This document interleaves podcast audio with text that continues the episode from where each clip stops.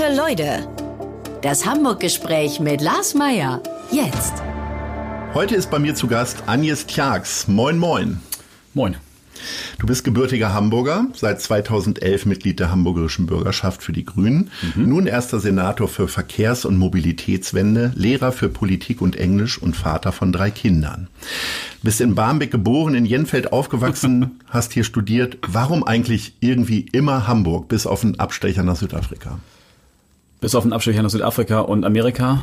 Ähm, ich mag es hier einfach. Ja, ich bin hier geboren. Ich mag die Leute, ich mag die Stadt.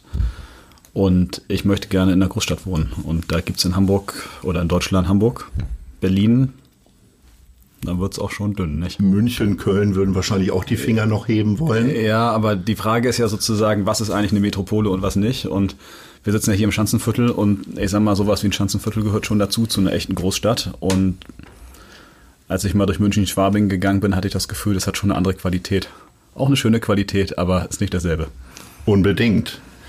Ähm, ganz spontan gefragt, was hat sich denn in den letzten Wochen für dich geändert, seitdem du eine Visitenkarte hast, auf der Senator steht? Ja, vor allem, dass mich viele Leute mit diesem Titel anreden, was mich immer noch ziemlich irritiert, wenn ich ehrlich bin. Ähm, ansonsten hat sich geändert. Ich habe ähm, ich bin ein bisschen mehr raus aus der politischen Kampfzone. Wenn man in der Bürgerschaft ist und plötzlich für alles zuständig ist, ist man immer in dieser Kampfzone, auch mit der Partei, in der Partei. Da gibt's ja überall die die Themen und man ist jetzt sozusagen für so ein eingegrenztes Thema für zuständig. Jetzt ist Verkehr potenziell ein uferloses Thema, aber irgendwie ist es dann doch nicht auch, äh, wie ist die Demolage in der Stadt, was macht die innere Sicherheit, wie ist in der Bildungspolitik, was ist in der Wissenschaftspolitik, wie geht's der Uni und äh, die großen Metadebatten wie beispielsweise Black Lives Matter etc. etc. Und deswegen ist es irgendwie eingegrenzter, aber auch sehr intensiv intensiv ja, viele Druckbetankung bekommen in Sachen Radverkehr, in Sachen Schnellbahnausbau und all so ein Kram und macht sehr viel Spaß. Wie schaffst du denn in der kurzen Zeit trotzdem Abwechslung? Also, dass du eben nicht nur über Verkehr die ganze Zeit nachdenkst. In der Wahrheit ist es so, ich denke fast immer nur noch über Verkehr nach. Und zwar ähm, eigentlich von morgens bis abends. Und du hast eher das Gefühl, dass du sozusagen den ganzen Tag in so einem Tunnel bist und abends irgendwie aufwachst und denkst, ach ja, stimmt, gibt noch eine Welt außerhalb von Hamburg, außerhalb von dem Thema. Und da ist ja auch was passiert. Und ähm, da muss man sich dann immer erstmal wieder so ein bisschen reinfinden. Ne? Ähm, aber so ist halt das Leben und die Leute, wenn man Senator ist, erwarten ja auch, dass man wirklich arbeitet für die Stadt und auch was tut. Ne? Und ich will das auch, deswegen bin ich das geworden. Äh, wann hast du denn das erste Mal tatsächlich über Verkehr, Straßenverkehr, Verkehrsplanung nachgedacht? Das heißt. Jetzt so im politischen Sinne oder im politischen Sinne? ja, also wir haben ja 2015 die Fahrradstadt in Hamburg quasi als Projekt durchgesetzt, dass wir gesagt haben, wir wollen anfangen, wir wollen eine Radverkehrsbeauftragte, wir wollen endlich was machen. Das ist ein Thema, das ist für mich so ein Lebensthema. Ja, ich erzähle immer, dass ich ich bin in, ja in Jenfeld aufgewachsen und bin in Marienthal zur Schule gegangen. Der Radweg, den ich damals benutzt habe, der war damals kaputt. Heute ist er immer noch kaputt. Ist immer noch derselbe Radweg. Und da haben wir gesagt, das ist ein Thema, was mich berührt und was wir auch durchsetzen wollen. Und weil wir die Behörde nicht gehabt haben, hat die Fraktion das begleitet und ich als Fraktionsvorsitzender. Und da bin ich dann so nach und nach in dieses Thema reingerutscht. Und da ich selber so ein Typ bin, der sagt, man muss das auch ein bisschen leben, was man politisch vertritt. Und das für mich so Mobilitätswende eins der zentralen Themen ist, äh, hat mich das dann auch nach und nach so gepackt. Ja, ich kam eigentlich so ein bisschen aus der Wirtschaftsecke, aber Verkehr ist ein angrenzendes Thema und ja, hat Wumms. Ist das dann schon immer so ein Traum gewesen, auch Senator zu werden? Ich kann mich erinnern, es mag so zehn, zwölf Jahre her sein, dass oh man mir das erste Mal von dir erzählt hat und äh, mir auch gleich dazu gesagt hat, das wird mal einer der wird auch mal Senator. Aber ja gespannt, wer das erzählt hat. War, war das du vielleicht? Nein. Nee, nee, nee, nee. nee, ehrlicherweise, äh, ich bin ja Politiklehrer geworden, aber so ein bisschen, weil meine Mutter ist Englisch- und Politiklehrerin, ich bin auch Englisch- und Politiklehrer geworden. Und das war nie so für mich, dass ich sage, du willst mal immer Berufspolitik machen, sondern das ist eher so ein Prozess, wo man so, wo ich eher ein bisschen reingerutscht bin. Mhm. Und irgendwann packt einen natürlich auch der Ehrgeiz, aber ich war jetzt ja fünf Jahre Fraktionsvorsitzender und das war schon ein Job, der mir total viel Spaß gemacht hat und wo ich auch nicht so gesagt habe, ich möchte jetzt irgendwie in Tüdelchen was anderes machen, sondern ähm, als Fraktionsvorsitzender hast du die Möglichkeit, du kannst über zu jedem Thema dieser Stadt deinen Senf dazugeben und wirst auch in jedem Thema gehört. Und du kannst halt auch in jedes Thema abtauchen und sagen, ist das egal, ist das jetzt ein Schulfrieden oder wie sieht das aus mit G20 oder solche unerqu weiteren unerquicklichen Themen wie eine HSH Nordbank, aber eben auch die positiven Themen, wo man sagen kann, du kannst überall mitreden und das ist eine sehr spannende Kiste. Und was ich auch total mag, ist diese Debatte in der Bürgerschaft, sich mit den anderen Abgeordneten zu streiten, auf einer respektvollen, aber eben auch auf einer hart inhaltlichen Ebene nach vorne zu gehen und eben zu sagen, auch das ist meine Idee von dieser Stadt und ähm, das bedeutet auch, dass man eine haben muss und die muss man entwickeln und man kann jeden treffen, man kann sich das anhören, was andere Leute denken und baut sich dafür selber ein Bild. Das ist ein sehr, sehr spannender Beruf. Und deswegen war das nicht für mich so, das ist jetzt der logisch nächste Schritt, sondern das hat sich so ein bisschen auch ergeben. Ja. Und der Wahlerfolg der Grünen hat es natürlich auch irgendwie möglich gemacht. Ja, und die Arbeit das ist niemals auf den eigenen Schultern nur, aber sage ich mal, die Arbeit, die wir in der Fraktion geleistet haben, hat ja auch seine Partei dazu beigetragen, äh, dass die Grünen auch sich verdoppelt haben. Und ähm, zum Beispiel die Frage, also wenn man sich so überlegt, ne, wir haben wir sind angetreten gesagt, wir wollen die Hamburgs Innenstadt weitestgehend autofrei machen. Das kommt ja nicht über Nacht, sondern das ist ein Thema, da bewegt man sich durch die Stadt, dann beobachtet man das und das ist ganz lustig. Ich kann dir jetzt noch sagen, Ostern vor anderthalb Jahren, das habe ich im Prinzip aufgeschrieben, über das Wochenende und jetzt bin ich dabei, das umzusetzen. Das ist schon cool. Ja. Ostern schreibst du Konzepte und suchst ja. keine Eier oder versteckst welche. Ja, muss man auch, aber äh, sozusagen, wenn die Kinder schon im Bett sind oder noch im Bett sind, dann wird sowas gemacht. Kommen wir mal zu Hamburg und weg vom Job. Die Hamburg-Lieblinge für Agnes Tjax. Welches ist dein Lieblingstheater? Thalia Theater habe ich eine gewisse familiäre Verbundenheit zu. Welches ist dein Lieblingsschwimmbad? Ganz klar das Festland äh, in Hamburg. Ähm, das Ariba, wenn man den weiteren Bereich betritt. Ich habe drei Die Kinder. Metropolregion sozusagen. Ja, das ist leider so, dass das, äh, sag ich mal, das coolste Schwimmbad, zumindest für Kinder, in Hamburg nicht in Hamburg liegt. Ja. Aber ist so, ich habe drei Kinder und da sind wir häufig. Welches ist deine Lieblingsgrünfläche? Ganz lange Zeit der Öhendorfer Park. Bin ich ungefähr 5000 Mal rumgejoggt um diesen See. Wenn mich jetzt fragst, neben der neuen Mitte Altona, wo ich genau wohne. Und wenn man aus der Tür rausfällt, genau in diesem Park trete, der Elbstrand beim alten Schweden, da gibt es so einen schönen Baum, der so, so eine Weide ist, das glaube ich, die, die, ragt ins Wasser rein, da kannst du gefühlt immer deine Hängematte aufhängen, hast nie, ich habe nie eine dabei, aber sozusagen kann man so rumklettern, da kann man sein und das ist schon. Du hast so, es jetzt sehr verkürzt erzählt, als würde man aus der neuen Mitte Altona direkt in die Elbe kommen. Man muss schon noch ein bisschen. Nee, genau, aber sozusagen ja. in der neuen Mitte Altona, ähm, da wohne ich ja sozusagen, ja. da gibt es einen großen Park in der Mitte und da ist man quasi, bin ich quasi dauernd. Okay. Welches ist deine Lieblings-NDR-Sendung? Ja, was soll ich anders sagen? Hamburg-Journal, ne? Ich mache Politik hier. Du hättest auch Sesamstraße sagen können. Ja, Vater. Tagesschau ist auch eine NDR-Sendung. ja, genau. Aber Hamburg-Journal ist für mich zielführender. ähm, ist man dann eigentlich ein bisschen aufgeregter, wenn man in seine Lieblingssendung kommt? Nee. Gar nee, das ist äh, mittlerweile vollständig vorbei. Also ich war eigentlich so ein Typ, ich war, auch wenn das nicht jeder glaubt bei mir, ich war nie ein Typ so für die große Bühne oder Rampe. Mhm. Ich hatte eigentlich immer eher ziemlich viel, ich will jetzt nicht sagen die Hosen voll, aber sozusagen Respekt davor, sozusagen. Ja. Ähm, aber irgendwann hast du das alles hundertmal gemacht und dann ist das irgendwie auch egal. Es, also für, für Leute, die nicht Politik machen, die finden das ja manchmal schon komisch, dass du dein Gesicht auf der Straße siehst, weil da ein Plakat steht. Aber irgendwann gehst du da nur noch vorbei und denkst, denkst nicht mehr was dazu. Ja. Welche ist deine Lieblingstanzfläche? Alles um Hamburger Berg. Okay, wann, wann hast du denn das letzte Mal ja. so eine richtige Hamburger Bergnacht gemacht? Also ich frage jetzt nicht wegen der, wegen der Krise, sondern auch, weil du ja nun ein dreifacher Vater bist. Ja, ehrlicherweise nicht so. Ist schon länger her. ist schon länger her, weil es einfach auch so ist, dass ähm, äh, wenn man, ich habe das ja gesagt, wenn man wirklich will, dass man sozusagen das, was man vertritt, auch lebt, dann bedeutet das auch, äh, die Gleichberechtigung der Geschlechter ist ein relevantes grünes Anliegen, eines der zentralen Anliegen. Und das heißt, man muss zu Hause auch ran. Du gehst und, freitags raus und deine Frau samstags beispielsweise. Ja, also erstmal haben wir uns verheiratet, weil wir es wenn miteinander machen wollen, vor allen Dingen jedenfalls. Und ähm, nee, das ist auch einfach, da hat man auch, ähm, da kommt man auch an körperliche und zeitliche Grenzen einfach. Ne? Also äh, die Arbeitsbelastung, die ist, wenn man den Job ernst meint, extrem hoch. Die Intensität ist extrem hoch. Und da kann man nicht noch groß rausgehen und äh, nebenbei äh, die Saufpartys feiern. Das funktioniert einfach nicht. Wir sind jetzt noch in Hamburg und ich würde gerne wissen, was gefällt dir denn nicht an Hamburg? Also du bist ja jetzt so lange hier und hast gesagt, ich lock nichts weg. Was ist es denn dann tatsächlich, wo du sagst, oh, das ist noch zu wenig, da ist von zu viel oder wie auch immer? Naja, ich meine, man sieht das ja ganz klar. Also ich meine, man muss nach Kopenhagen fahren und sieht, wie eine Fahrradstadt aussieht. Das kannst du in Utrecht beobachten, das kannst du in Amsterdam beobachten. Und das ist natürlich das, was in Hamburg verkehrlich noch deutlich Luft nach oben ist. Deswegen bin ich jetzt Mobilitätswende-Senator geworden. Ähm, aber es gibt natürlich auch andere Themen, wo man so denkt, da würde ich mir manchmal mehr wünschen. Ich würde mir zum Beispiel manchmal mehr wünschen zu sagen, ähm, dass die Hamburger eine größere Offenheit für anderes haben. Ja, also ich sage mal so ein bisschen, Hamburg ist die schönere Stadt, aber Berlin ist die interessantere Stadt.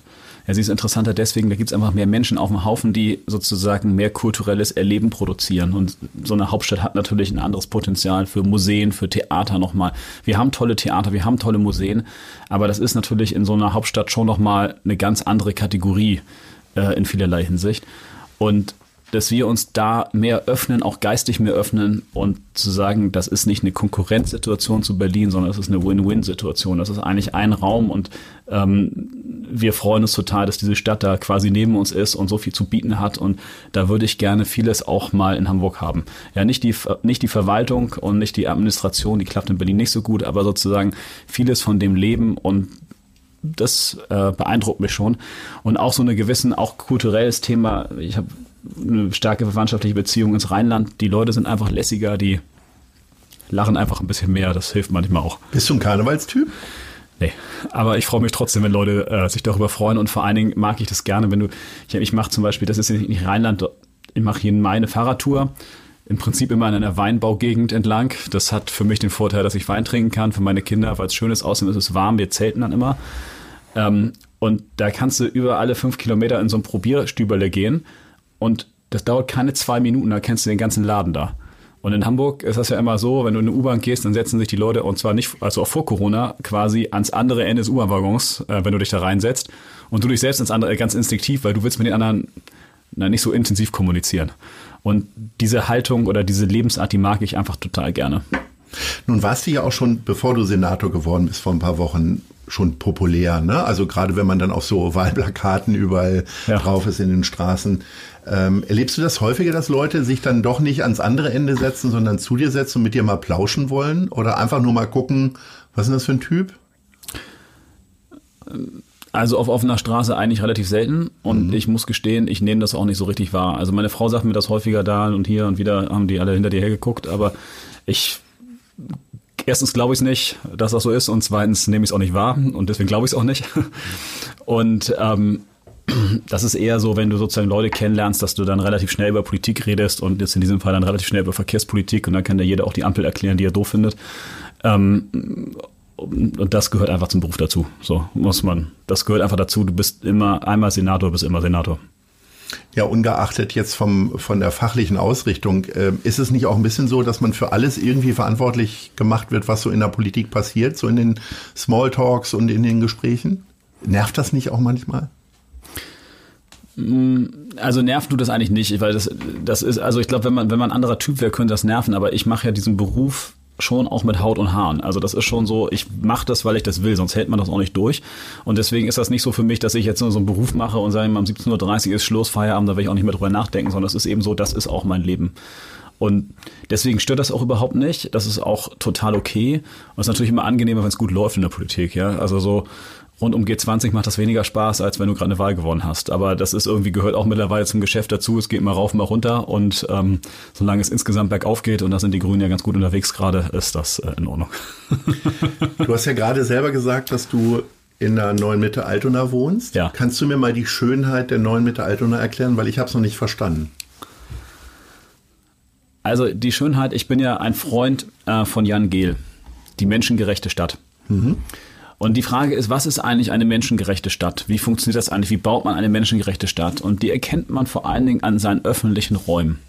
Und wenn ich jetzt zum Beispiel die Helga Feddersen tweete, einfach so eine kleine Fußgängerzone da lang gehe, dann liegen da im Frühjahr und im Sommer, jetzt nicht, wenn es kalt ist, liegen Leute auf der Straße, auf der Straße, nicht auf einer Bank, auf der Straße, lehnen an einem Haus und lesen ein Buch.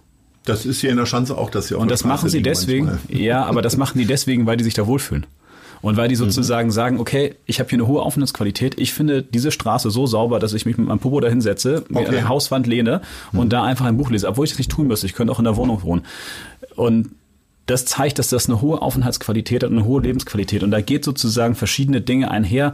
Ein gewisser Straßenquerschnitt, eine gewisse äh, Interesse an, an, äh, an sozusagen Aufenthaltsqualität, an einer gewissen Sauberkeit, äh, aber auch an guten öffentlichen Räumen, an der Möglichkeit, sich aus dem Weg zu gehen und sich gleichzeitig zu begegnen.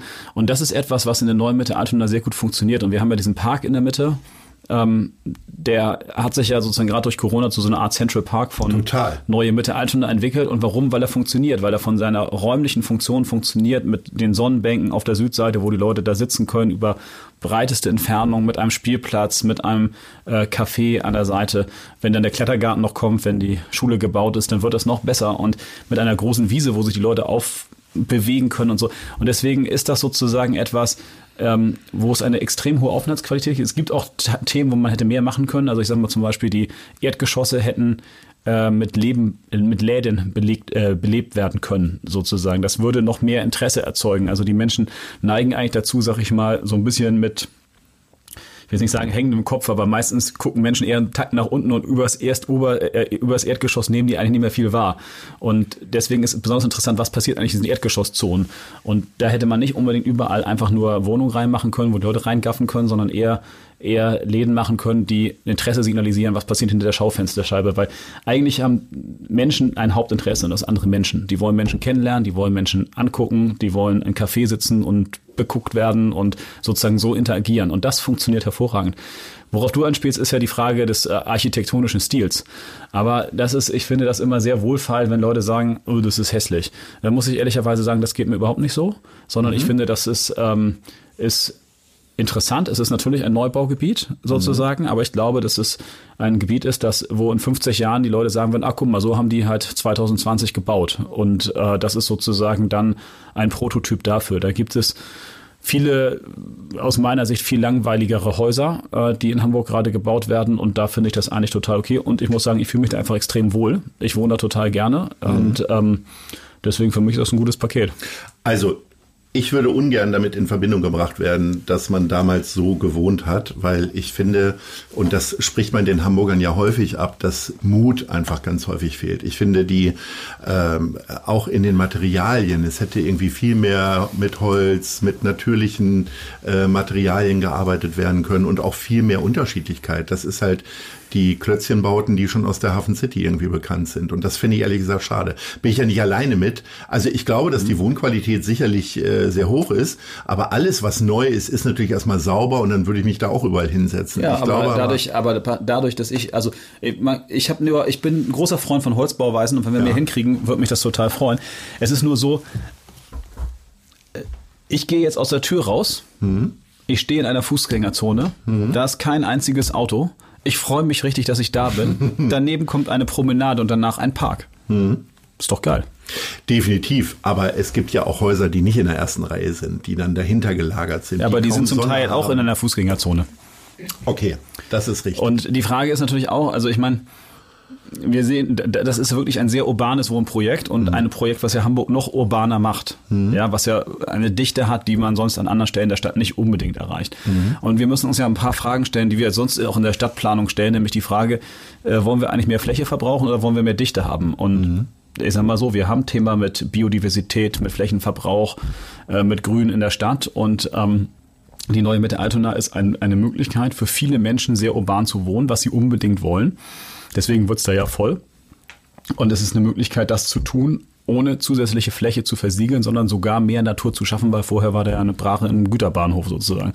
Und äh, ich bin schon der Meinung, dass man diese Flächen dann auch dicht bebauen muss. Alles andere wäre auch eine Versündigung an der Stadt und ihrer sonst wertvollen Ressource Fläche. Zumindest bist du großer Fan von der neuen Mitte Altona. Das ist, glaube ich, durchgekommen. Und im Gegensatz zu dir wirst du wahrscheinlich jetzt wieder anständig bedient dann in den umliegenden Gastronomien. Ich werde dann immer wieder beschimpft, wenn ich dieses Thema anfange. Sag mal, äh, gibt, du hast ja fast schon überall gewohnt in Hamburg. gibt es denn so einen richtigen fremden Stadtteil, wo du sagst, boah, keine Ahnung? weiß ich nicht mal, wie ich hinkomme. Wahrscheinlich nicht, weil Wahlkampftouren haben dich wahrscheinlich überall. Ja, also, gibt es natürlich schon. Ne? Aber meine, welcher Stadtteil ist dir am fremdesten so? Also am weitesten weg ist jetzt, also es gibt ja so Stadtteile, ich will das jetzt gar nicht abqualifizieren, aber Neuenfelde, ja, das ist, äh, da komme ich einfach gefühlt nie vorbei und äh, also nach Finkenwerder kommst du da nochmal, aber sozusagen nach Neuenfelde, da war ich schon mal, aber äh, da bist du ja eigentlich sonst nicht. Mhm. Ne? Und wenn du kein Auto hast und da jetzt auch irgendwie keinen Grund hast hinzufahren, dann bist du halt auch nicht so viel da. Ähm, Und es gibt natürlich schon so Stadtteile, wo jetzt wahrscheinlich die meisten Hamburger gar nicht so richtig wissen, dass sie dazugehören, nämlich Rönneburg beispielsweise. Mhm. Ähm, aber das ist was, ähm, da war ich überall schon mal, ich weiß ungefähr, wie es da aussieht.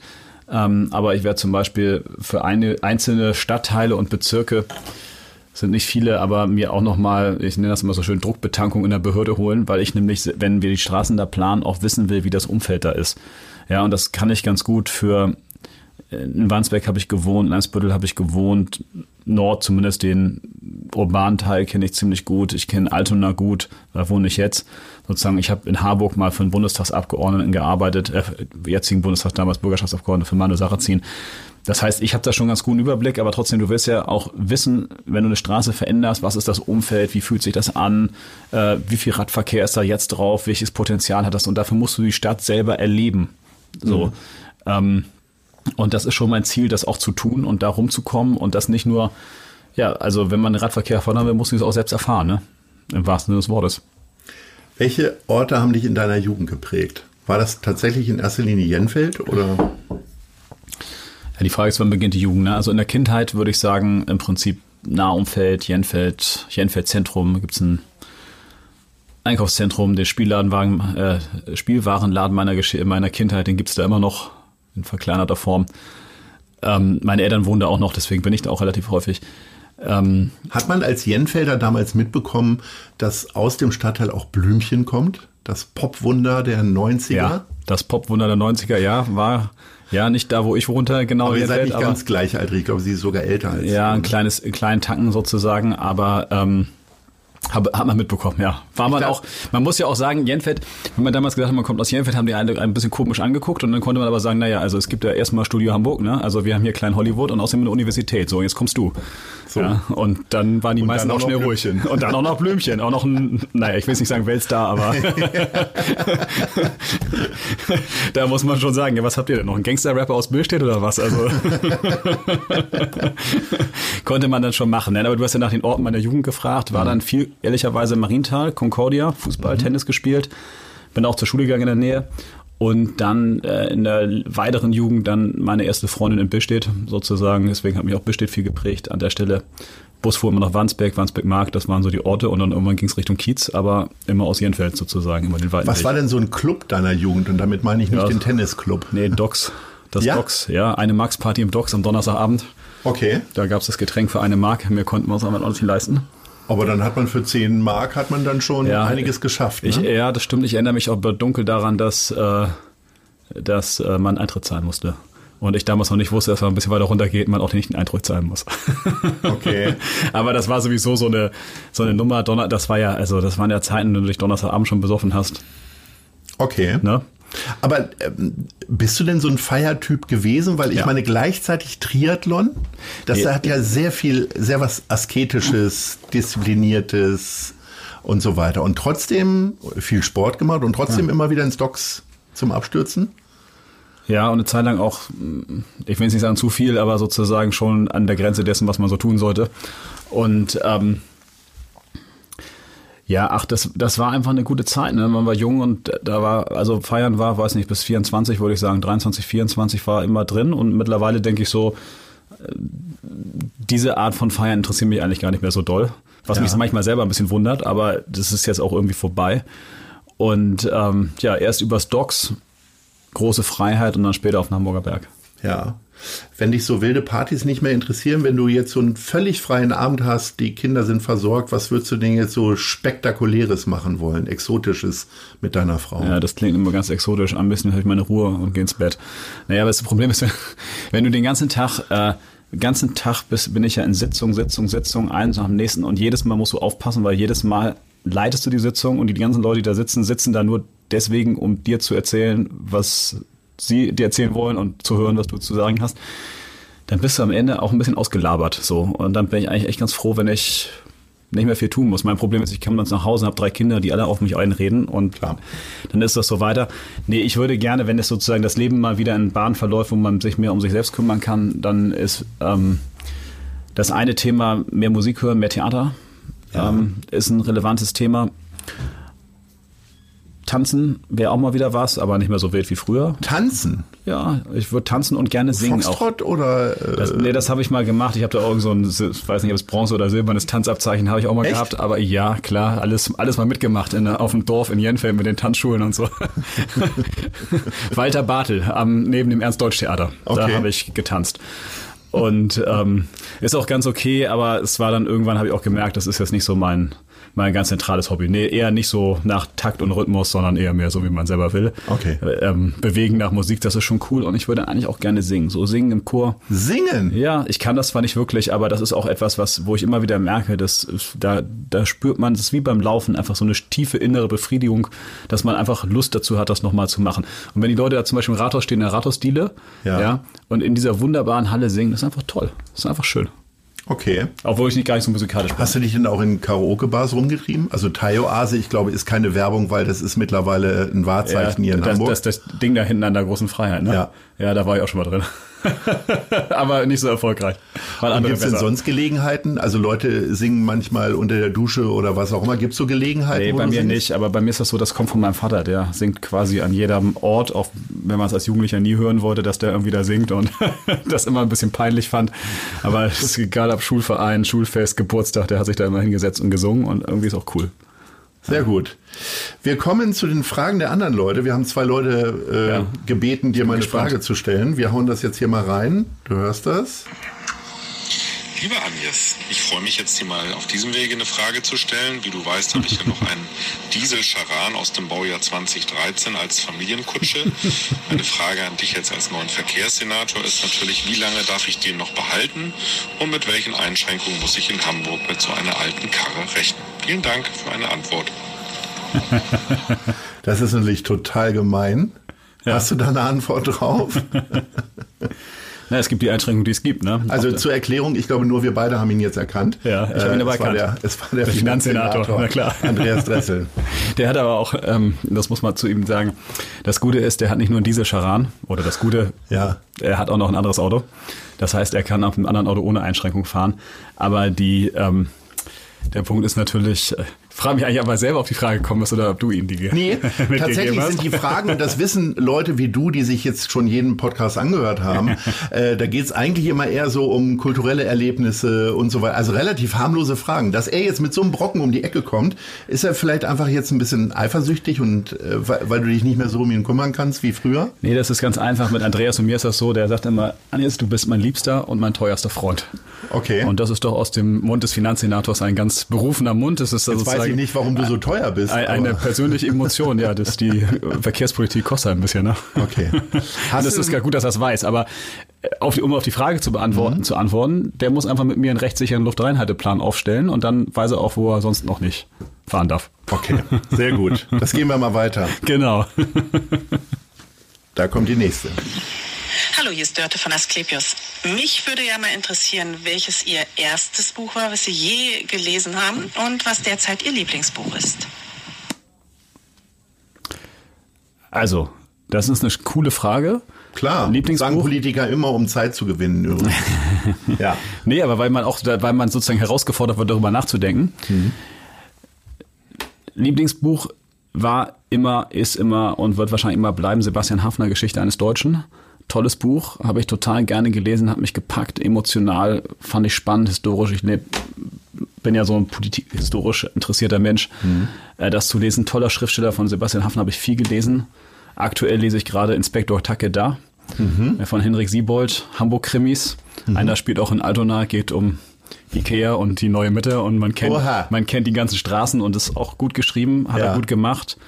Ich lese gern Krimis, die Dengler äh, Krimis. Ähm, aber was mein erstes Buch ist, wow, an das ich mich so wirklich erinnere, also wenn es so ein Kinder- und Jugendbuch, ich glaube, Der wilde Wald von Tonke Dranquist, das habe ich gelesen, aber ich weiß ehrlich Ist auch gesagt wieder nicht. so eine grüne Antwort irgendwie, ne? Ja, ist Der das so? wilde Wald, also Wald. Der wilde, ja. Äh, Einmal Öko, immer Öko, ne? Irgendjemand hat mal gesagt, wenn du eine Partei eintrittst, dann trittst du durch tot wieder aus als Mensch in diesem Land. Keine Ahnung, nee. Erstes Buch weiß ich nicht. Fühle mich herausgefordert, kann ich nicht wirklich beantworten. Okay, aber wir nehmen mal den wilden Wald. Ja, ist auf jeden Fall eine gute Was Sache. ist denn für dich das Schlüsselerlebnis eigentlich gewesen, dich den Grünen näher zu fühlen als vielleicht andere Kinder in der Klasse oder wann hat das angefangen? Oder bist du von zu Hause aus geprägt worden? Gab es da schon Grün? Nee, mein Vater war immer Soze. Ja. Ähm, und hat, ähm, ich habe mal, als ich so ganz klein war, den Vorwärts in die Fall verteilt, so, ne? Mhm. Von den Beamten zu den Arbeitern. Das ist so die Nähe zu Andreas Dressel auch, ne? So. Ja, ja, genau. ja. ja, ich habe meine Fahrschule habe ich bei einem äh, sozialdemokratischen Abgeordneten quasi gemacht, bei Fritz Duden. Okay. Der Mann von Barbara Duden. Mhm. Aber die, ähm, es ist natürlich auch so, egal wo du in Hamburg hinkommst, Sozialdemokrat ist ja auch immer schon, ne? Also die Geschichte kann ja jeder erzählen. So. nee, wir haben dann irgendwie auch, ich habe damals war ich vor allen Dingen geprägt, sagen wir mal so, mehr so im Kampf gegen Herrn Kohl. Mhm. So bin ja 81 geboren, das 82 Kanzler geworden und bis 98 auch geblieben. Da hast du schon gekämpft? Ja, da wusste ich schon immer. Also das, das war ja damals eine große, da haben ja mich diese großen Fragen wie von wegen Wirtschaft und so nicht so richtig interessiert. Du hast ja einfach gemerkt, da gab es dann so einen Horst Seehofer, der hat, glaube ich, dafür gestimmt, dass man Frauen in der Ehe vergewaltigen darf. So und ähm, dagegen gestimmt, dass man Kinder nicht mehr schlagen darf.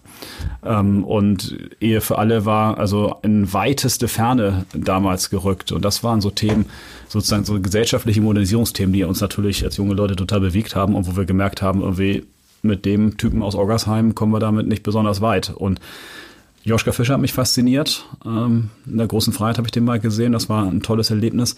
Ähm, und habe dann in der Schule, bin ich an so einen Lehrer geraten, wo wir viel über das Thema Grenzen des Wachstums äh, geredet haben. Das hat mich so ein bisschen angefixt. Deswegen habe ich im Übrigen auch Volkswirtschaftslehre angefangen zu studieren Mhm. Weil ich dachte, da kann ich in der Universität Hamburg so ein bisschen lernen, okay, wie kann man eigentlich, sag ich mal, unsere wirtschaftlichen Grundlagen, unseren Wohlstand irgendwie vereinbaren mit dem Klimawandel, mit dem Ressourcenschutz. Und ich muss nur sagen, an der Universität Hamburg im Bereich Volkswirtschaftslehre findet man darauf keine Antworten, sondern da habe ich dann Herrn Lucke gefunden. Und der war damals schon verrückt und ist heute ja immer noch so ein bisschen schwierig. Okay. Das ist ja auch ein bisschen Kritik dann jetzt an die aktuelle Wissenschaftssenatorin, dass die vielleicht den Lehrplan da mal ein bisschen ändern müsste.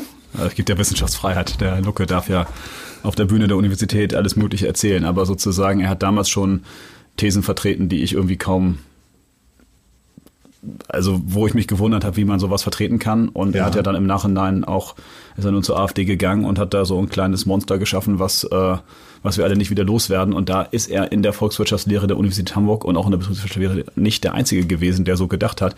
Und ich kam da mit diesem großen Impetus an zu sagen, wie kriegst du jetzt eigentlich Klima und Wirtschaft zusammen und habe gemerkt, dass diese Fragen da überhaupt niemanden bewegen. Okay. Deswegen habe ich das dann auch nicht weiter studiert an der Stelle. Äh, was für einen Abischnitt hast du gemacht? 1,6. Okay, dann erfüllst du ja so ein bisschen das Bild des Lehrerkindes, weil ich habe tatsächlich im Natürlich. Vorfeld überlegt, ich bin aber auch alle Lehrerkinder, die ich um mich herum hatte, die hatten alle einen Einserschnitt. War das so schon, weil das so eine gute äh, Betreuung war möglicherweise oder war da auch schon Ehrgeiz, der so von allen ausgestrahlt wurde? Also äh, ich bin von, schon zu Hause gut betreut worden, aber nicht mit Ehrgeiz. Also nicht in dem Sinne, dass du sozusagen du musst, du musst, du musst, sondern eher so ein, ähm, wir unterstützen dich ähm, und stehen hinter dir. Ähm, und ich muss sagen, ich bin da eine gute Grundschullehrerin geraten, weil ich nämlich ehrlicherweise, so wie meine Kinder jetzt auch mit dem Schreiben schon meine Herausforderung hatte, so und ähm, die auch nicht so klein war und die hat mich gepackt mit äh, Rätselschreiben. Mhm. Ich habe sozusagen ganz viel Sachkunde gemacht und habe irgendwelche Bücher gelesen, um mir irgendwelche Rätsel auszudenken, die wahrscheinlich völlig schwachsinnig vom heutigen Standpunkt aus waren, aber fand das damals total cool und äh, war da total angefixt und habe darüber eigentlich das Schreiben so ein bisschen gelernt.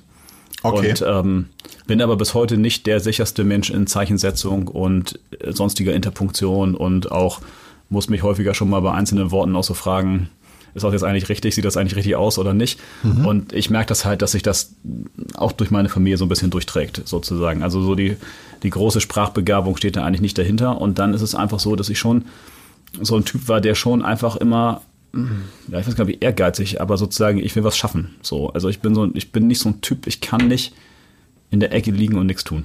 Das gibt es bei mir eigentlich nicht. Auch in der Freizeit nicht. Auch in der Freizeit Triathlon. nicht. Genau, da muss sowas passieren oder einfach die Spülmaschine ausräumen, hilft auch. Selbst bügeln finde ich ganz meditativ, aber sozusagen. Wir wohnen ja nicht so weit voneinander entfernt, ja. da könntest du ruhig eine Woche mal ja, aber kommen und wir haben bei uns auch schon gut zu, ein bisschen was zu tun. gut zu tun, sozusagen. nee, ich bin, also meine Frau sagt mir immer, jetzt liegst du gerade mal fünf Minuten rum und dann weiß ich auch schon wieder, jetzt ist es vorbei.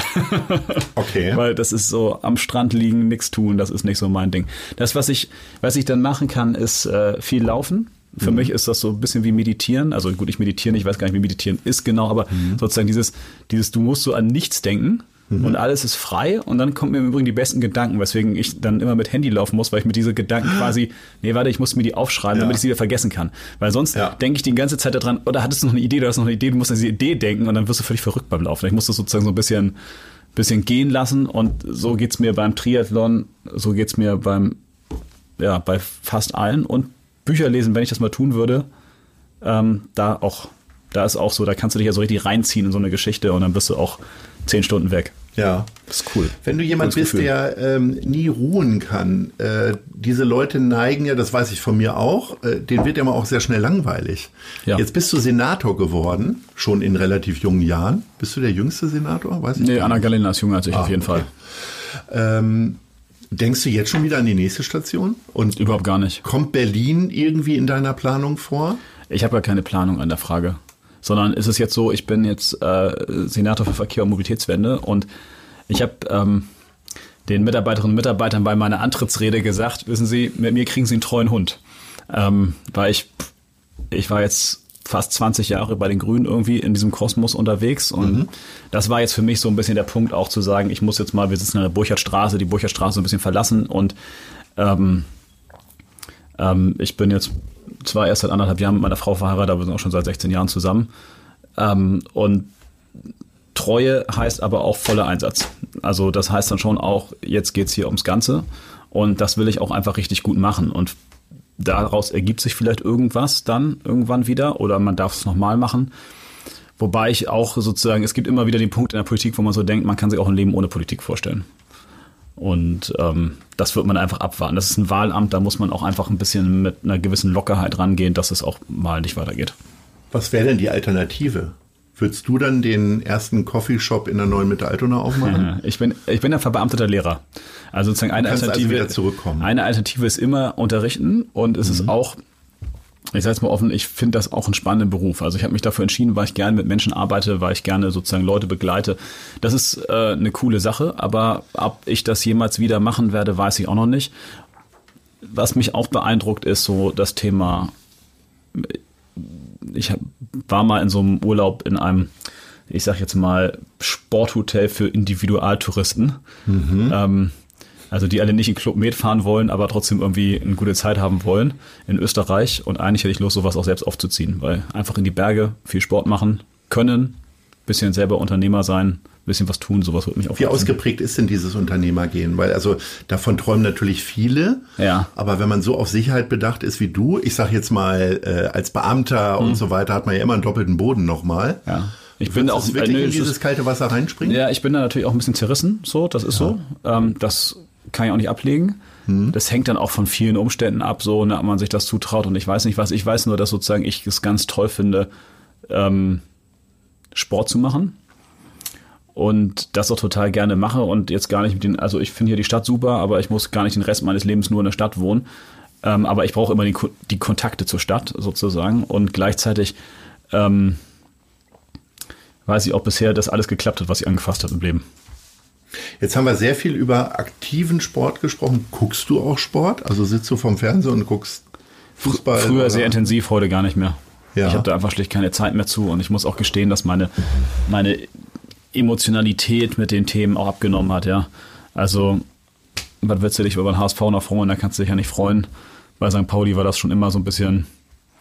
Ich freue mich, wenn die gewinnen. Ich freue mich auch, wenn die aufsteigen würden. Ich freue mich, dass sie nicht abgestiegen sind und äh, so. Aber es ist halt irgendwie, wenn ich da ins Stadion gehe, was ich dann und wann mal tue, dann, ähm, dann ist das mehr, weil ich da auch andere Leute treffe, die ich auch gerne mag. Aber so, hat das was auch vielleicht mit deinem eigenen Ehrgeiz zu tun, dass du, wenn der HSV jetzt Fünfter in der Bundesliga wäre, würdest du da häufiger hingehen? Weil, weil die einfach erfolgreicher Nee, sind? nee, weil du einfach anderen nicht bei der Niederlage gucken, zugucken willst? Nee, aber nee, nee, das schaffe ich auch einfach nicht. Aber sozusagen, ich würde, ähm, äh, ja, das ist einfach klar. Es wird mehr Spaß machen, wenn, so, wenn irgendwann jemand mal ein bisschen gewinnen würde. Aber ich mache eigentlich lieber einfach selber Sport. Ich bewege mich einfach lieber selber und ich bin aber über den den Ehrgeizpunkt, ich muss da jetzt immer gewinnen, da bin ich ein bisschen hinaus. Das hatte ich früher mal.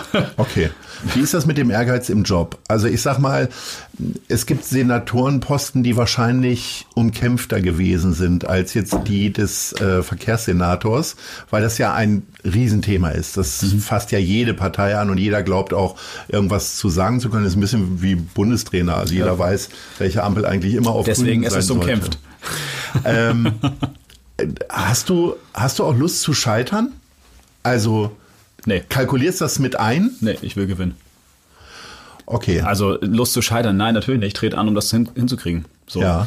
Und ob ich das hinkriege, werde ich dann sehen, aber ich tue alles dafür, dass das klappt. So, und das ist schon ein großer Ehrgeiz in mir. Aber da sind ja andere auch schon irgendwie. Ich, ich kann mich erinnern, dein, dein Vorgänger, Herr Westhagemann, der Wirtschaftssenator, hat, hat das zur Chefsache erklärt. Das Verkehrsproblem, das Stauproblem. Und in Wahrheit hat er es gelöst, indem der Coronavirus kam, aber ich glaube, er hat nicht direkt was damit zu tun gehabt, weil auf einmal die Stadt dann doch leer war. Aber ansonsten ist das, äh, dieses ganze Verkehrsproblem, Stauproblem natürlich schon auch echt ein Ding, was alle irgendwie belastet. Egal ob Autofahrer oder Radfahrer oder wie auch immer. Naja, ich trete ja nicht an, um das Staubproblem zu lösen, mhm. sondern ich glaube, das ist ein falscher Angang. Mhm. Man muss das, und das ist nicht nur kommunikativ, man muss das erstmal erklären, was da eigentlich hintersteht. Da steht hinter, wir sind in Hamburg eine wachsende Stadt. Wir wachsen jedes Jahr um, weiß nicht, 15.000, 20.000 Menschen. Mhm. Jeder einzelne wird mobiler, wenn wir jetzt mal Corona abziehen. Und das bedeutet mal in klaren Zahlen, 2007 haben wir 50 Millionen Personenkilometer pro Tag in Hamburg über alle Verkehrsträger abgewickelt. Und 2017 waren das 70 Millionen Personenkilometer. Das war ein Anstieg um 40 Prozent in zehn Jahren. Es war aber dieselbe Verkehrsfläche. Es ist dieselbe Fläche, auf dieser Anstieg stattfindet. Und jetzt fragst du mich, warum Hamburg im Stau steht. Doch nicht wegen einer Baustellenkoordinierung, die mhm. vielleicht noch ein paar Prozent besser werden kann. Sondern das steht im Stau, weil sozusagen hier zu viele Menschen auf derselben Fläche unterwegs sein wollen. Und deswegen ist das keine politische Fragestellung, steht man da am Stau. Das ist allein schon der falsche Angang, sondern das ist eine Situation, die so ist, wie sie ist. Und wenn man das mal, dann gibt es immer so Statistiken, die da irgendwie diskutiert werden, die lauten zum Beispiel die ADAC und dann kommt die CDU und sagt, das Hamburg ist wieder der deutsche Staumeister. Der ADAC zählt nur den Stau auf der Autobahn. Ja, jetzt haben wir eine A1, das ist eine Riesenbaustelle. Wir haben die A7, das ist die größte Baustelle Deutschlands vom Tunnel bis nach Bordesholm hoch. Dann die Hochstraße Elbmarsch wird saniert. Ja, dass das übrigens in der Stadt belastete Autobahnen sind, da ich meine, guten Morgen, das ist so, das weiß auch jeder. Und das ist sozusagen jetzt nicht ein, in dem Sinne ein politisches Thema, dass man sagt, jetzt kommt da so ein Grüner, deswegen stehen wir alle im Stau, das ist ja Blödsinn. Mhm. Und deswegen muss man das auch mal klar adressieren. Und das liegt im Übrigen auch nicht an der Baustellenkoordination. Wir haben eine total leistungsfähige Baustellenkoordination. Und Baustellen gehören übrigens dazu. Es wird übrigens auch nicht besser mit den Baustellen in Hamburg. Wir haben so viele Brücken, die dringend erneuert werden müssen. Wir wollen U-Bahn durch diese Stadt bauen. Da kommen noch ganz andere Themen auf uns zu und wir müssen unsere Infrastruktur erneuern und instandhalten. Und das muss man den Leuten auch mal transparent erklären und sagen und nicht so tun, als ob man zwei Baustellen besser koordiniert und das Stau weg. So funktioniert das Leben nicht. Und deswegen ist der Grundangang, das so zu erklären, kein richtiger. Hm. Man muss sagen, das ist ein Thema, das in einer Großstadt so ist, wie es ist. Im Übrigen ist Hamburg besser als in Köln und München, um es mal klar zu sagen. Und man muss eher sagen, was ist eigentlich das Thema, woran man tatsächlich arbeiten kann? Und da haben wir uns ja ein paar ausgesucht. Autoarme Innenstadt, das Thema Radverkehr, das Thema Hamburg-Takt, damit verbunden das Thema Klimaschutz. Übrigens auch etwas, ein Thema, was äh, viele Hamburger gar nicht so auf der Platte haben. Hamburg muss eine überregionale Verkehrspolitik machen. Ja, 370.000 Einpendler, ob die mit dem Auto kommen oder der Bahn, das macht hier in der Schanze einen Unterschied. Äh, es muss eine überregionale Verkehrspolitik machen, dass wir sagen, wir brauchen Gleise zwischen Hamburg und Hannover. Wir brauchen bessere Schienenverbindungen nach Berlin. Wir brauchen auch was in Richtung Dänemark. Das sind alles überregionale Projekte, wo Hamburg nur der Zielort oder der Ausgangsort ist, aber wo wir Verkehrspolitik eigentlich in Tüdelchen auf anderen Territorien oder in anderen Bundesländern machen müssen. Und dafür müssen wir den Bund gewinnen, dafür müssen wir diese Bundesländer gewinnen. Und das, das zu organisieren, das ist meine Aufgabe. Du bist jetzt tatsächlich in Gestik und Mimik in den letzten drei Minuten richtig zum Politiker geworden. Ja. Das war ganz lustig, diese, diese, diese, diese Wandlung zu sehen, dass du vorher eine ganz andere Körperhaltung hattest. Ja. Ähm, kommen wir mal wieder zum lockeren Thema, ja. Social Media. Mir ist aufgefallen, dass du das echt gut machst. Dankeschön. Also ich habe in den letzten Tagen und Wochen da immer mal wieder reingeguckt. Jetzt frage ich mich, wenn du tatsächlich ja gerade offen über deine Rechtschreibschwäche gesprochen hast, geht, so dann, geht dann jeder Tweet erstmal noch an nein, Referenten nein. und Kollegen? Nein, so, so, schlimm. Ich habe keine ich habe keine Legasthenie oder sowas in der Art. Also so schlimm mhm. ist meine Rechtschreibfläche nicht. Ich hatte eher, sage ich mal, eine Herausforderung, das zu lernen. Das habe ich gelernt. Ich kann das auch. Hab manchmal so ein bisschen, wo ich so denke, mh. Hm. aber in Wahrheit führt diese ganze E-Mail-Kommunikation auch sowieso dazu, dass ähm, ja, dass die Rechtschreibregeln nicht die allerwichtigsten sind. Und da ich sozusagen meistens der Chef bin, sagt es auch niemand, wenn ich es falsch mache. Oder korrigiert es mal ganz schnell. Haben mehrere Leute Zugang zu deinem, zu deinem Facebook-Account ja. und so ja. weiter? Ja. Das heißt, da können die pflegen da nochmal ein Komma ein oder so. Nee, die äh, posten das dann meistens auch. Also sozusagen ja. die, das, was ich da poste, das habe ich alles gesehen und das mache ich auch so. Also mhm. dass sozusagen das, das von mir kommt. Aber äh, sozusagen die technische Umsetzung und so, die passiert dann häufig auch durch Dritte. Ja. Wie viel Spaß macht dir das denn? Social Media? Ist das so ein Zusatz oder ist es bei dir auch so drin wie das Laufen oder so? Nee, es verläuft in Wellen bei mir. Manchmal habe ich da Bock drauf und manchmal habe ich da auch wochenlang einig, wo ich so denke, oh, boah, das interessiert mich nicht mehr. Es ist auch sehr unterschiedlich. Also Instagram finde ich zum Beispiel von den Bildern her total schön, wobei ich für mich noch nicht selber so einen Modus gefunden habe, wo ich sagen würde, ich, ich organisiere mir meinen eigenen Instagram-Account so, dass ich selber Spaß daran habe, groß andere Dinge anzugucken, weil es dann doch immer wieder dieselben Leute sind und das irgendwie mich dann auch nicht mehr so anfixt und man so Facebook habe ich, bin ich beim Freundeslimit von 5000 so und da kriegst du in deiner Timeline, wenn du nicht rausschmeißt, hast du da alle möglichen Leute ja, die kennst du in Wahrheit gar nicht. Da kann ich immer so durchscrollen ähm, und gucken, ist irgendwas, was, wo sich rüber sich gerade aufgere alle aufregen, was ich nicht mitbekommen habe, weil ich mal wieder mein Politiktunnel drin bin. Dafür ist das eigentlich ganz gut. Und bei Twitter ist das so, wenn ich irgendwas äh, twittere, dann habe ich irgendwie immer gleich zehn Leute, die sagen, Anja ist aber an der Ampel und wie kannst du nicht hier und äh, muss aber also mindestens die nächsten, äh, die 42 Hektar Hamburger Innenstadt autofrei machen, sonst bist du kein echter Mobilitätswende-Senator. Das mache ich ein bisschen anstrengend, finde ich. Wie mutig bist du als Kind gewesen? Habt ihr noch so Mutproben gemacht in Jenfeld und kannst du dich an irgendwas erinnern? Also, was, was ist Mut? Ja, ist Mut, an der steilen Felswand klettern zu gehen, da bin ich nicht mutig, habe Höhenangst. Lange mhm. Zeit gehabt, ähm, ist jetzt besser geworden. Also ich bekämpfe es, das war mutig, das zu bekämpfen. Jetzt mache ich es aber, trotzdem bin ich kein Kletterer so geworden. Aber immerhin gehe ich wieder auf die Domkuppel vom Florentiner Dom, ohne zu denken, Gott, ich fahre hier gleich runter. Das war früher so. Ähm, ist mutig, äh, sozusagen, wenn sich da irgendwelche Leute in Jenfeld unflätig benommen haben, dazwischen zu gehen und die Knochen hinzuhalten. War ich auch nie der Erste, ich habe eigentlich eher die Polizei gerufen. Weil dafür sind die auch in Jenfeld da. Ja, sicher. Ähm, ist Mut sozusagen für andere Leute einzustehen, würde ich sagen, ja. Es mhm. gibt da unterschiedliche Kategorien. Ähm, und ähm, ja, ist Mut sozusagen mit politischen Vorschlägen rauszugehen und zu sagen, hey, das ist das, was ich denke, das will ich auch tatsächlich umsetzen und das blubber ich nicht nur vor mich hin würde ich sagen, sehr mutig. Autofreie Innenstadt ist ein Beispiel dafür, zu sagen, ja, das sind auch Themen, wo man tatsächlich rausgeht, um die Leute umzusetzen oder wo man auch mal sagt, hey, wir haben hier 30.000 Flüchtlinge, die müssen wir aufnehmen, da bauen wir übrigens eine Flüchtlingsunterkunft hin. Mhm. Das erfordert auch Mut, sowas zu machen. Wir sind schon am Ende. Ich hätte noch viel Echt? länger über Mut oh sprechen können, äh, weil das ja ein wichtiges Thema auch im Wahlkampf war von Katharina ja. Fegebank. Aber ich kriege schon Zeichen. Und deswegen würde ich von dir jetzt zumindest noch wissen, äh, wo siehst du Hamburg in fünf Jahren? Und versuch mal nicht mit irgendeiner Verkehrsantwort zu kommen. ich glaube, dass in fünf Jahren Corona sowas von Geschichte ist, wie es nur Geschichte sein kann. Ich werde das nur sagen, G20, als das war, dachten alle, das ist der der Endpunkt der Geschichte, sag ich mal, besonders hier im Schanzenviertel. Oh ja. Und ähm, irgendwie auch zu Recht. Und wenn man das so im Nachhinein betrachtet, ist nicht so, dass keinen mehr interessiert, aber es ist doch deutlich rückläufig, äh, das Thema. Ähm, ich glaube, dass es dieser Stadt ziemlich gut gehen wird ähm, in fünf Jahren. Ähm, und dass wir vor allen Dingen, ähm, sag ich mal, das Tolle ist, dass wir eine handlungsfähige Politik haben, die tatsächlich gewillt ist, diese Stadt zu gestalten. Weil Zukunft, und da sind wir wieder beim Thema Mut, ist etwas, was wir selbst in die Hand nehmen können, was wir selbst anpacken können und wo wir selbst einen Unterschied machen können. Und es ist diese ganzen Leute, die alle erzählen, es ist auch egal, was ich wähle.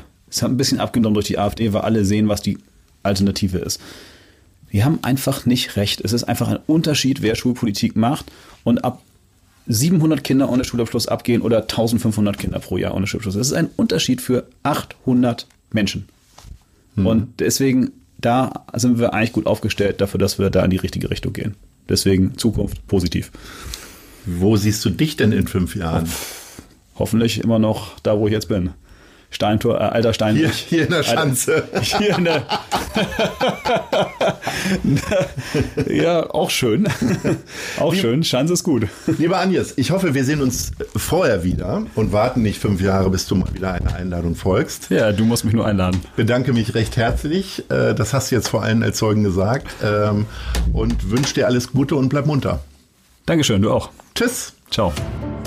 Das war Gute Leute. Das Hamburg-Gespräch mit Lars Meier. Von der Gute-Leute-Fabrik, Szene Hamburg und 917XFM. Folgt dem Hamburg-Gespräch als Podcast auf allen bekannten Streaming-Plattformen. Und die nächste Ausgabe gibt es natürlich auch wieder hier bei 917XFM, Hamburgs Musiksender.